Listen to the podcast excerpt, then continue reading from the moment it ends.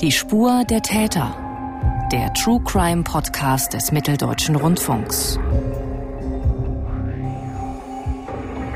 Und wenn Sie dreimal in den Spiegel gucken und immer ein Wart durchsehen, das war zum Beispiel meiner Schwester zum Geburtstag, war Palast der Republik offen. Da habe ich gesagt, so Regina, fahren wir hin. Und dieser Stasi-Wartburg fuhr mir immer hinterher. Und das hatten wir ja mal gelernt, nicht? Im, Im Karree, schneller sein als die anderen, war ich plötzlich hinter ihnen. Och, und meine Mutter, nein, mach das nicht. Ich sage, ich hol die da aus dem Wagen raus, die Lumpen, und bin dann auch hingerannt, hab da einen geschnappt, aber ihn nicht rausgekriegt. Der hat sich natürlich in der Karosserie festhalten können. Ich habe mir, wie gesagt, weil ich kein BND-Agent war und mich nirgends rumgetrieben habe, habe ich die auch nie so für ernst genommen. Der Mann, der da erzählt, ist Lothar Gilwald, ein Opfer von unglaublichem Unrecht in der DDR. Und damit willkommen zu dieser Zusatzepisode unseres MDR-Podcasts Die Spur der Täter. Mein Name ist David Kopp und ich habe ein längeres Gespräch mit Lothar Gilwald geführt, das mir sicher lange in Erinnerung bleiben wird. Wenn Sie hören wollen, wie der Fall Lothar Gilwald nach der Wiedervereinigung von einer Ermittlerin der ZERF aufgearbeitet wurde, dann hören Sie unsere Podcast-Episode Entführt, verhaftet, verurteilt, die ZERF ermittelt. Den Link finden Sie in unseren Show Notes. Bevor wir zum Interview kommen, noch kurz ein paar Worte zu Herrn Gilwald. Er wird 1944 in Schwerin geboren, flüchtet nach dem Mauerbau über die gefrorene Ostsee in die Bundesrepublik und wird in Dortmund als Verkehrspolizist verbeamtet. Ab 1972 besucht Gilwald regelmäßig seine Familie in Schwerin, damals DDR. Das macht ihn verdächtig und, auch weil er Polizist war, für die Stasi interessant. 1977 wird Gilwald auf offener Straße abgefangen. Die Stasi versucht ihn zu zwingen, für sie als Agent tätig zu werden. Da er die DDR aber von jeher ablehnt, weigert er sich. Das beschert ihm 30 Monate Untersuchungshaft in Berlin-Hohenschönhausen und acht Jahre im Stasi-Gefängnis Bautzen II. Steigen wir jetzt ein ins Interview. Bei meiner ersten Frage an Lothar Gilwald ging es um seine Entführung durch die Stasi, die Staatssicherheit der DDR. Er war damals auf dem Rückweg mit dem Auto von Schwerin nach Dortmund. Ja, ich fuhr immer abends los, dass ich gerade die Grenze passieren konnte mit dem Datumsfall. Und auf einmal in der Dunkelheit fuhren Fahrzeuge aus dem Waldstückchen heraus, Scheinwerfer an, Panzer wurden angestrahlt und ich wurde angehalten. Eine Alkoholkontrolle faselte mir der Fopo vor. Ich fahre doch nicht 500 Kilometer bis Dortmund betrunken, was er sich einbildet. Ja, aber ich müsste aussteigen und mal pusten. So, nö, pusten ist nicht drin. Wenn ich nicht betrunken fahre, habe ich ihm also das verweigert. Ich wollte nicht aussteigen, hat er die Tür aufgerissen und hat mich dann halbwegs rausgezerrt aus meinem Pkw. Und stürmten im Dunkeln gehaltene Soldaten aus dem Wald auf mich zu, zerrten mich in einem sogenannten Volga-Typ äh, russisches Fahrzeug. Und ich wurde dann da reingestoßen, die Türen wurden verriegelt, drin waren keine Klinken dran, fuhr das Fahrzeug ab mit mir. Ich kriegte eine Mütze auf den Kopf, einen richtigen Beutel, wo ich nicht durchgucken konnte, zur Tarnung noch eine Brille. Und dann ging es von der Hagenower Straße bis über Beutzenburg bis Güstrow. Dann habe ich mich konzentriert auf die Fahrstrecke und es dauerte nicht lange und wir ratterten über eine Bahngleise, Überführung. Und das war dann für mich ein Anhaltspunkt, Jahre später ein Gebäude wiederzufinden, wo mich der Markus Wolf ins Gesicht geschlagen hat, weil ich nicht Kundschafter der Ostzone werden wollte. Müssen Sie uns noch kurz erklären, wer Markus Wolf ist? Also das war der hauptamtliche äh, Mitarbeiter oder Leiter der Stasi, der die ausländischen Kundschafter betreute in Westdeutschland, Frankreich bis hin zu den USA. Und dieser Wolf, der kam mit einem Fahrzeug so gegen vier Uhr morgens und dann sappelten die da ihn voll. Und dann kam er zu mir an den Tisch mit Stuhl und schlug mir ins Gesicht mit den Worten, na, er ziert sich noch ein bisschen. Ich habe ihm dann erwidert, dass ich mich nicht ziere und nicht als Kundschafter in Betracht komme. Dann gab es noch eins ins Gesicht und dann hat er sich zu seinen Knechten da gesetzt, die natürlich alle Meldung machten im halbdunklen Raum. Ich konnte die Personen nicht erkennen. Aber das war die erste Quittung, die ich gekriegt habe, weil ich nicht Kundschafter des sozialistischen Deutschlands werden wollte. Sie sollten also für die DDR spionieren, die, die BRD ausspionieren. Und, und da ich äh, ein Polizeibeamter war von Nordrhein-Westfalen, war es also ein leichtes auch aus deren Sicht an Computer und Verhandlungslisten und dergleichen zu kommen. Und da ich mich ja abgemeldet hatte beim 14. K der sogenannten Schutzpolizei von Nordrhein-Westfalen, kam es für mich überhaupt nicht in Frage, überhaupt nachzudenken. Es war Nein und die Lumpen mussten sich mit Nein abfinden. Aber das haben sie eben nicht getan, sondern haben mich dann mehr oder weniger verdroschen. Das war dann die Quittung. Dann wurde ich nachher nach diesem Theater in ein Wart durchgesetzt und nach Hohenschönhausen in die Freienwalder Straße gefahren. Dort war ein großes Tor, das auch heute noch besteht. Ja, dann wurde ich entkleidet, kriegte Häftlingskleidung an und Hauspantoffeln. Ja, und wurde dann in, ein, in eine Zelle gesperrt, Verwahrraum, wie sie meinten. Da konnte ich dann tagelang warten, bis ich dann nach 30-monatigem Aufenthalt vernommen wurde von einem, da kriege ich jetzt noch Pulsschlag, der hatte mich Mörder genannt weil ich ja für die DDR nicht arbeitete und weil doch so viel Unrecht in der Welt geschieht. Also bestraft zu 15 Jahren als hauptamtlicher Mitarbeiter des Bundesnachrichtendienstes in Schwerin. Das muss man sich mal auf der Zunge zergehen lassen. Sie haben in Dortmund als Verkehrspolizist gearbeitet Jawohl. und hätten eigentlich laut Stasi in äh, Schwerin spioniert. Jawohl, das wurde dann so rumgedreht, dass ich, der Spion, aus der Dunkelheit kam. Aber ich muss sagen, ich habe auch nie klein beigegeben. Ich musste zwar 30 Mal in den Arrest bei, während meines Aufenthalts in Bautzen, aber ich habe nichts zu bereuen gehabt. Bevor wir jetzt zum Aufenthalt in Bautzen kommen, lassen Sie uns ein bisschen über den äh, Prozess äh, sprechen. Der wurde Ihnen vor einem DDR-Militärgericht gemacht unter Ausschluss der Öffentlichkeit. Wie würden Sie diesen Prozess denn beschreiben? Na, es war eine Farce. Es ging da darum, um briefliche Beweise, die ich von Schwerin ausgeschickt hätte, an den Bundesnachrichtendienst, trotzdem ich ja immer nach Dortmund fuhr, wo mein Zuhause war. Also diese Unterstellungen waren eine reine Farce und es waren auch nur äh, Publikum dabei, die man zu Recht zur Stasi einschätzen konnte. Das muss ich schon sagen. Es war wirklich eine Farce.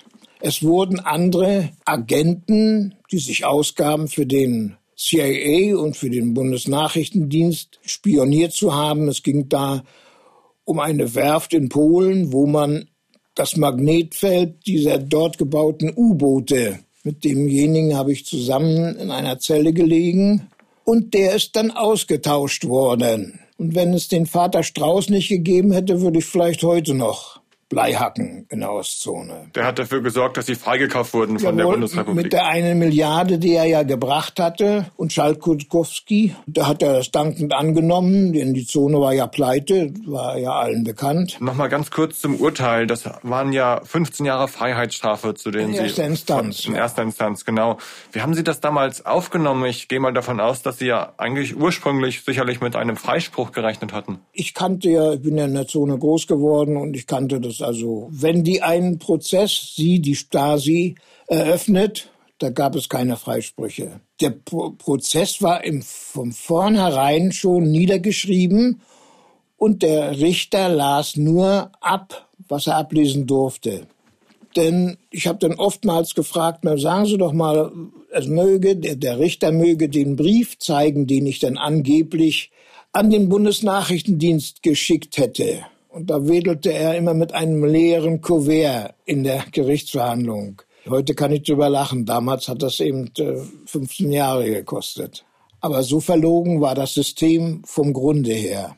Der fand natürlich im Militärgericht äh, Berlin statt, die Revision auch. Dann hat man festgestellt, dass ich etwas sehen hätte können, was drei Jahre nach meiner Inhaftierung fotografiert wurde das muss man sich mal auf der Zunge zergehen lassen, da wurde ein Panzer gezeigt, der die Ludwigsluster Straße überquerte mit der Unterschrift dieses hätte ich sehen können und an den Bundesnachrichtendienst melden können. Das wurde als Beweismittel vor Gericht Jawohl. vorgelegt, ein Foto, das erst viel später entstanden genau. ist, als sie schon in Haft waren. Jawohl. Und auch die sogenannten Agenten für den CIA und für den Bundesnachrichtendienst, wildfremde Personen, zu denen ich nie Kontakt hatte, auch im Nachhinein nicht, die haben dann groß ausgesagt, was sie parallel erspäht hatten für den Bundesnachrichtendienst und ich hätte das durch den Aufenthalt in Schwerin, das war ja eine sogenannte Frontstadt, da war der erhöhte Alarmbereitschaft der Volksarmee der Russen. Ich hätte das also immer wieder gut machen können, indem ich mich bereit erklärte, für die Ostzone zu spionieren. Und dann habe ich sie ausgelacht. Und jedes Mal, wenn ich gelacht habe, habe ich eins ins Gesicht bekommen. Das muss doch sicher furchtbar demütigend für Sie gewesen sein. Es war nicht demütigend, weil Sie zu blöd waren, so einen Gegner der Ostzone rauszusuchen, dass der für Sie spioniert. Also ich war von Herzen Polizist in Nordrhein-Westfalen und oftmals wurde ich ja dann zum sogenannten Onkel in Bautzen gerufen. Das war der Verbindungsoffizier, also ein Stasi-Offizier, wo man mir einmal zur besseren Ordnung geräucherte Hähnchen anbot. Dann habe ich ihm gesagt, er möchte die lieber nach Vietnam schicken. Die Menschen dort haben es sicherlich nötiger als ich. Und der Verbindungsoffizier, dass er mich nicht bekehren konnte, wenigstens eine positive Haltung zur DDR zu äußern, ging ich dann des Öfteren in Arrestzelle. Die dunkle Zelle in, in, in Bautzen. Ja, die war existent, nicht nur für mich, für andere auch. Und diese, naja, Arreste, natürlich standen die einen bis zum Hals. Vielleicht können Sie das noch ein bisschen beschreiben. Wie müssen wir uns diese Zelle vorstellen? Ja, das war eine sechs Quadratmeter. Ich habe sie ja ausgemessen mit Schuhe. Dann war zum Abort war extra nochmal abgeteilt. Dann wurden morgens die Pritsche rausgegeben, vor der Zelle gestellt. Und abends bei der sogenannten Zählung wurde dann die Pritsche wieder reingestellt, sodass man nicht auf dem Fußboden schlafen musste. Verhungert bin ich auch nicht, kann ich sagen dazu. Also man konnte sich schon genügend Brot bestellen. Zwar war die Schmirage nicht alle Welt, war ja natürlich nur Margarine, aber ich habe es überlebt, die 30 Mal in der U-Haft. Was hat Sie denn so stark gemacht, dass Sie das durchgehalten haben so lange? Ich, ich kann dazu nur sagen, der Hass gegen das, was mir widerfahren war, die Lehrstelle wegzunehmen, immer benachteiligt zu sein, wenn man in so einem Klassenbuch guckt. Die werden ja noch existent sein, dann war immer ein Arbeiterkind ein A vor meinem Namen. Also, dass ich nie, ja, ich war ihm kein Freund dieses märchenhaften Getue. Unsere Eltern verdienten so wenig, dass wir Flaschen sammeln mussten der Vater war beschäftigt und die Mutter bei der Post. Aber das Geld reichte hinten und vorne nicht. Mein äh, beruflicher Werdegang wäre ja ganz anders geworden, indem man mir meine Lehrstelle nicht weggenommen hätte, da ich äh, eigentlich kein Freund der DDR und ihrer Ideologie war. Ja, und dann hatte der Parteisekretär in der Polytechnischen Oberschule gemeint, äh, so einen Klassengegner, den können wir nicht in einem volkseigenen Betrieb lernen lassen. Es ging da um die Filmtechnik, die russische, alles bisschen massiv, aber die LPG wollten ja auch im Norden Filme sehen. Und dafür wäre ich ausgebildet worden aber es sollte nicht sein. Sie haben ja. geschildert, dass Sie dann nach acht Jahren Haft, äh, DDR-Haft, äh, von der BRD freigekauft wurden. Jawohl. Ähm, wie konnten Sie dann in Ihr altes Leben zurückfinden als Na, Verkehrspolizist? Der Westen, die politische Polizei wusste noch nicht mal, dass ich entlassen werde. Ja, ich habe mich natürlich vom Urlaub zurückgemeldet, pflichtgemäß und ordnungsgemäß. Die jungen Kollegen haben nur doof geguckt. Wo willst du denn herkommen? Das war dann noch ein Lacher auf meiner Seite. Aber wie war das? Haben Sie dann ganz normal weitergearbeitet? Nein, erstmal hatte ich vier, vier Stunden Gewöhnungszeit. Man konnte mich ja nicht, ich hatte ja eine Wut im Bauch. Und die äh, LKWs, gerade die Ostzonalen, die fuhren ja immer bis Rotterdam, also über Dortmund. Und hat man gesagt, na erstmal nicht. Den Anblick sollte ich mich dran gewöhnen und durfte dann mit vier Stunden Anfangsdienst vorlieb nehmen. Ob ich denn der einzelne Kraftfahrer, der hatte mir nichts getan. Ich wusste sehr wohl zu unterscheiden. Lassen Sie uns noch mal auf die Jahre schauen, nachdem Sie dann freigekauft wurden. Inwiefern hat man Ihnen in der BRD geholfen, diese Zeit aufzuarbeiten? Ich hatte mich ja ordnungsgemäß abgemeldet bei der Polizei, dass ich seit 72 zu den Verwandten nach Schwerin fahre.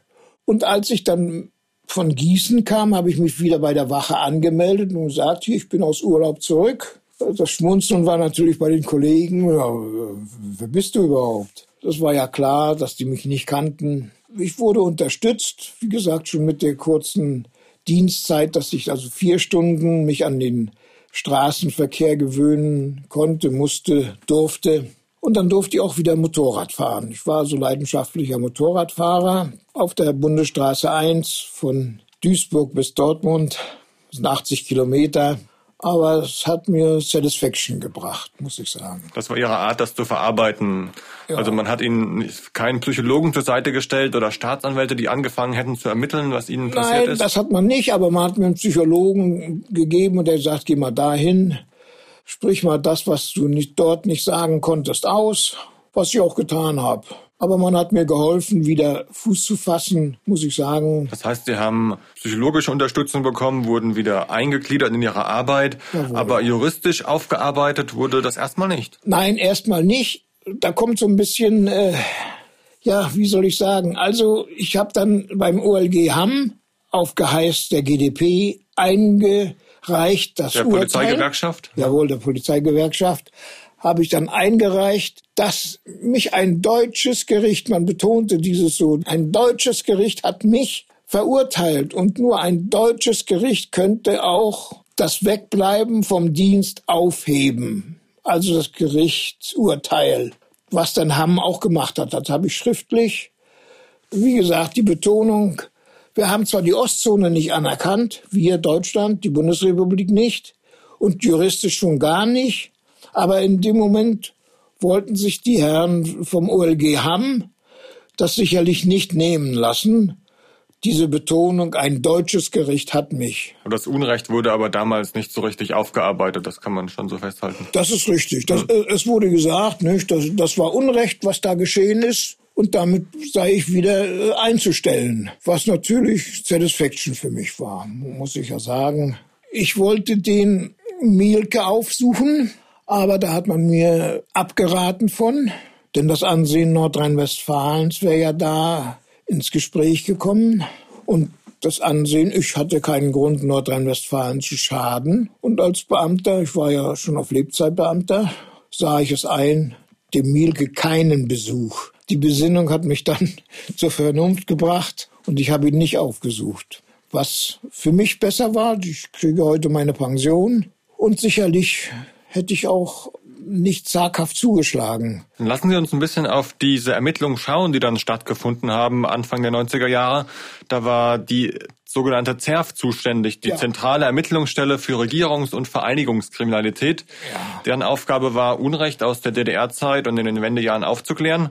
Wie bewerten Sie denn die Arbeit der ZERF in Ihrem Fall? Haben die Ermittlerinnen und Ermittler sich denn angemessen mit den Geschehnissen beschäftigt? Nein, es kann ich ein klares Nein sagen weil ja schon allein nicht alleine kämpfen musste, um überhaupt meine Stasi-Akten einzusehen. Denn bekanntlich ist Dortmund bald 500 Kilometer weg von Berlin und so ein Geschädigter wie ich kriegt ja nicht zu erfahren, dass es hier die Gauk-Behörde gibt und folgedessen musste ich alles alleine bestreichen, trotzdem die nun ermittelten. Das war auch nicht so der aufrechte Gang. Muss ich einfach so sagen, wie es ist. Ja, man muss dazu sagen, es hat ja nicht die sogenannte Stasi-Unterlagenbehörde ermittelt, sondern diese CERF, diese Staatsanwälte und Kommissare genau. aus der ganzen Republik, die in Berlin zusammengezogen wurden. Genau, die da zusammengezogen wurden, die ja auch von mir Kenntnis hatten sodass da einer verurteilt wurde zu 15 Jahren. Aber es ist nicht viel bei rumgekommen, muss ich sagen. Und manchmal hören Sie es ja schmollig noch ein bisschen drüber. Sie haben schon gesagt, die äh, DDR-Militärrichter und die zwei Staatsanwälte, denen Sie ihre lange Haft zu verdanken haben, die wurden nie angeklagt. Wir müssen es vielleicht noch ein bisschen erläutern. Sie haben also mit einem MDR-Kollegen äh, diese Militärrichter aufgesucht, also Jawohl. den einen Herrn, und wollten ihn konfrontieren und ihn zur ja. Rede stellen. Genau. Und können Sie das nochmal schildern, inwiefern das dann gelungen ist? Ja, wir haben natürlich geklingelt. Da waren, waren die Kameraleute mit dabei. Er meldete sich mit der Sprechanlage und wir würden gerne eine kurze Unterhaltung über, äh, vielleicht erinnert er sich. Erst hat er sich natürlich gar nicht erinnert. Kenne ich nicht. Und dann wurde gesagt, na ja, Sie waren doch am Militärobergericht. Ja, das kann ja sein. Ja, dann kommen Sie mal um 17 Uhr. Wir waren 14 Uhr wohl da, haben dann eine Gaststätte aufgesucht und dann lange die Zeit durchgedrückt. Aber dass er nicht aufmacht, zeigt ja nur sein schlechtes Gewissen. Alle Beteiligten von dem Verfahren damals wurden ja auch nicht angeklagt wegen Verhandlungsunfähigkeit. Das war damals das, das Argument. Ist so, ja, das war so üblich. Unsere Rechtsverdreher haben das rucki geschafft, nicht? Wegen Unfähigkeit. Die waren ja dann so zerstört, ach Gott, nicht, dass ihre geliebte DDR untergegangen sei und damit konnten die keine Stellung nehmen. Ich habe das oft genug gehört und äh, war ja dann auch hier in einem wo die ständige Vertretung, die Gaukbehörde drin, drin war. Die BSTU. War, die war erst die BSTU, ja. Nicht? Ich habe mir dann vieles abkopieren lassen ja, manchmal, wenn Interesse vorhanden ist, suche ich das dann raus. Wie zum Beispiel, dass die ganze Armee bewegt haben soll. Mit 17 Panzer von Goldberg nach Schwerin. Und dann haben sie die da aufgestapelt und alle bei Dunkelheit starten lassen. Und die Wohnung der Mutter wurde ja auch abgehört. Ja, aber es war keine Bewegung. Ne? Zu den Panzern vielleicht nochmal kurz der Hinweis an unsere Hörer auch. Ja. Sie haben Ihre Mutter in Schwerin besucht und das Haus Ihrer Mutter war direkt neben einem Militärgelände, ja. wo russische Panzer zu sehen waren. Und der Vorwurf der Stasi an Sie war, Sie hätten das ausspioniert. Ja, Sie wollten ja sehen, wie neugierig ich bin. Also meiner Tätigkeit. Sie wollten es frisch aufnehmen, was der Vernehmer ja auch gesagt hat, nicht? Naja, da sind sie uns nicht ins Netz gegangen. Habe ich ihm einen Vogel gezeigt. Ne? Da sind sie ja nicht bescheuert, was soll ich ins Netz gehen? Ich war nie ein, ein BND-Agent und wäre deswegen auch nicht ins Netz gegangen. Und diese Unterlagen schauen Sie sich heute ab und zu immer noch an. Ist ja. das Ihre Art und Weise, mit diesem Einschnitt in Ihrem Leben dann auch umzugehen und das irgendwie aufzuarbeiten? Ja, indem man sagt, na guck dir mal an, da die haben ja LKWs abgestellt, um das Haus besser zu beobachten zu können. Man hat dann oben in den russen Kasernen die Pfannen rausgenommen, was sich ja erst durch diese Arbeitsakten, die wurden ja fast alle vernichtet, aber manche sind ja doch erhalten. Und dort hat man dann Glaspfannen eingesetzt, damit man angeblich zur Mutter sie belauschen konnte. Also kann man sagen, das beschäftigt Sie bis heute noch und Sie haben da nicht ja, irgendwie mit abgeschlossen und das ist Nein, weiter ein Thema ist, für Sie. Das, man sagt, na ja, wer, wer weiß, was aus mir geworden wäre. Genauso kann man sich natürlich vorstellen und sagen, na ja, wer weiß, wenn ich Kundschafter geworden wäre. Also Spion. Spion. Hatten Sie das eigentlich vorher schon vermutet, dass Ihnen die Stasi irgendwie äh, folgt und Nö, dass, dass Sie interessant sein könnten ja, als äh, Polizist der Bundesrepublik? Das ist ja, die, die sind mir ja hinterhergefahren. Ich habe mir, wie gesagt, weil ich kein BND-Agent war und mich nirgends rumgetrieben habe, habe ich die auch nie so für ernst genommen. Sie hatten also gewisserweise schon Kontakte, Vermutungen, aber Sie hatten nie befürchtet, dass Sie jetzt entführt werden könnten. Genau, dass ich für die Lumpen mal eingespannt werden sollte und durch so Erpressung und Nötigung dahin genötigt werde, Kundschafter zu spielen. Das ist leider gewesen. Nein, ich habe auch kein gutes Haar an der Scheißzone gelassen. Wenn manche erzählen, ach ja, Hort und was es da alles gab, ich habe keinen Grund. Das sagt Lothar Gilwald, den ich im Januar 2022 in Berlin interviewt habe. Mehr zu den späteren Ermittlungen in seinem Fall hören Sie in unserer Podcast-Episode Entführt, verhaftet, verurteilt, die ZERF ermittelt. Den Link finden Sie in unserem Beschreibungstext zu dieser Episode. Wenn Ihnen diese Zusatzfolge gefallen hat, schreiben Sie uns gerne eine E-Mail an die-spur-der-täter.mdr.de. Sie hörten den True Crime Podcast Die Spur der Täter. Eine Produktion des Mitteldeutschen Rundfunks.